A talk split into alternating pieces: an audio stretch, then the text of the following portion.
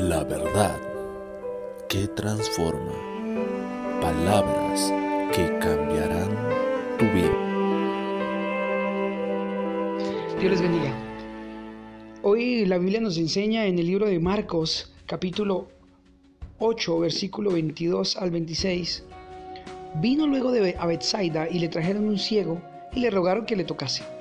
Entonces, tomando la mano del ciego, le sacó fuera de la aldea y escupiendo en sus ojos, le puso las manos encima y le preguntó si veía algo.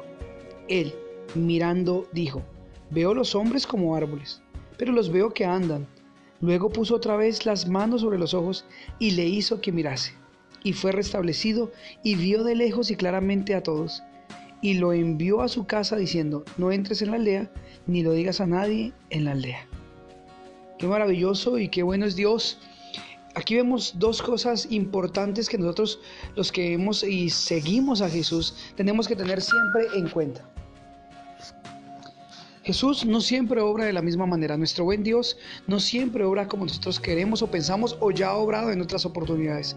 Jesús había sanado a bastantes enfermos, había sanado a algunos, algunos ciegos más, pero en esta oportunidad lo hizo de una manera diferente.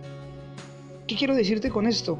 Que tus necesidades, mis necesidades y las necesidades de alguien más pueden ser las mismas, pero no siempre Dios las va a resolver de la misma manera, porque cada, caso y cada persona eh, es diferente, es única en particular y la manera de hacerlo es diferente para que puedan dar gloria a Dios.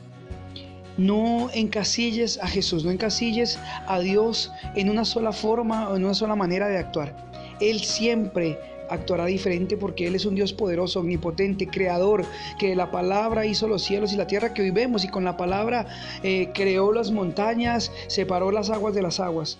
¿Eso qué quiere decir? Que es un Dios innovador. Entonces no esperes y que Dios obrará siempre de la misma manera como tú crees que va a actuar para que no te defraudes o te sientas insatisfecho. Recuerda, el Señor es Él, Él es el Todopoderoso y Él obra de maneras que no conocemos o entendemos. Pero sí lo que tenemos que hacer es rogar. Esta gente dice que rogaron para que tocase al ciego. Él lo hizo, pero no como la gente esperaba.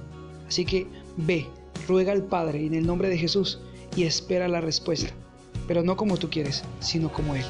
Bendiciones.